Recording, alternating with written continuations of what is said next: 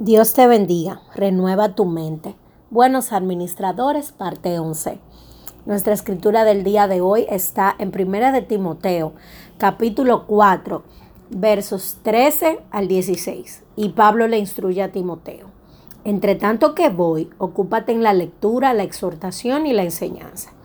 No descuides el don que hay en ti, que te fue dado mediante profecía con la imposición de las manos del previsterio Ocúpate en estas cosas. Permanece en ellas para que tu aprovechamiento sea manifiesto a todos. Ten cuidado de ti mismo y de la doctrina. Persiste en ello, pues haciendo esto te salvarás a ti mismo y a los que te oyeren. Aquí vemos a Pablo, que era el maestro de Timoteo, instruirlo para el ministerio. Pero creo que nosotros también podemos tomar esto y crecer en nuestra vida espiritual y en todas las áreas de nuestra vida en general. El día de ayer les estuve hablando acerca de la culpa y de cómo es una arma que Satanás utiliza para alejar a los hijos de Dios y, y no permitir que ellos pues puedan accesar a esa gracia que el Señor tiene para cada uno de nosotros todos los días de nuestra vida. Pero hoy quiero hablarte acerca de la buena administración de la culpa. Como seres humanos vamos a cometer errores y es importante que nosotros lo sepamos, que entendamos que somos pecadores, que fallamos, que por eso es que necesitamos un Salvador para que nos redima de nuestro pecado. Pero si nosotros no somos capaces de poder reconocer cuando nosotros fallamos, vamos a tener muchos problemas en el área de ten cuidado de ti mismo. Pues es muy posible, estoy casi segura, que no podremos crecer, estaremos estancados, porque no tendremos la madurez espiritual para poder reconocer que fallamos y que debemos de cambiar y asumir nuevas posiciones. Y quiero hablarle en este momento acerca de algo llamado la ventana de Johari. La ventana de Johari habla del yo y nos deja ver cuatro áreas de nuestra vida, de nuestro ser, de lo que somos para nosotros poder autoconocernos. Y dice que cada persona tiene cuatro áreas. El área pública, que es lo que yo conozco sobre mí y los demás conocen de mí el área oculta, lo que conozco sobre mí y no le cuento a los demás. El área ciega, lo que los demás conocen acerca de mí y yo no conozco.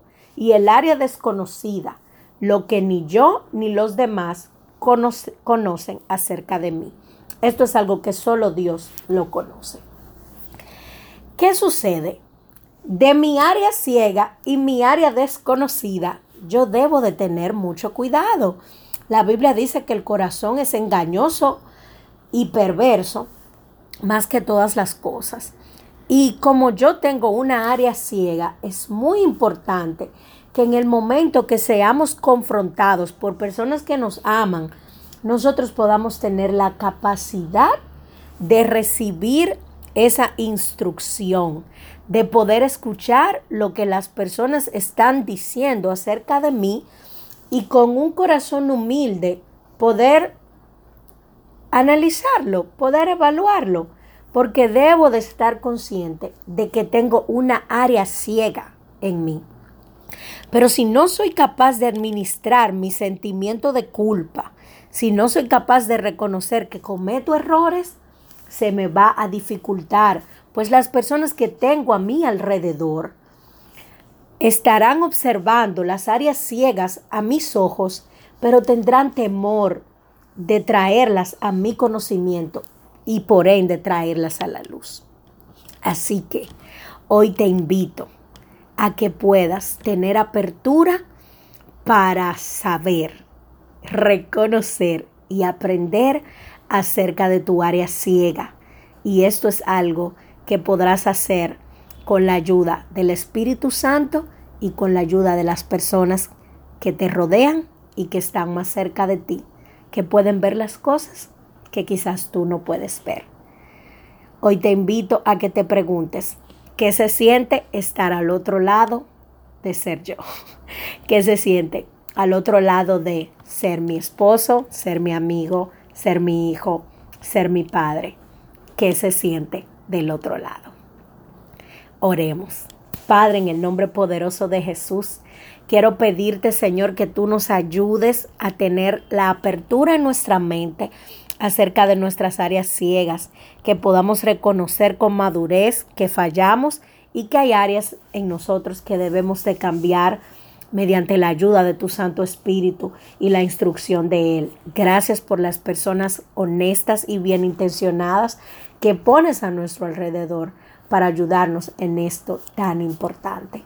Y ayúdame, Señor, por encima de todo, a reconocer que a pesar de mis errores y mis fallas, tú me amas y tú me perdonas si me presento delante de ti con un corazón contrito y humillado. Todo esto te lo pido, Señor, junto con mis hermanos, dándote las gracias en el nombre poderoso de Jesús.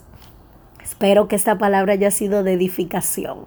Se despide de ti, tu hermana Arlene.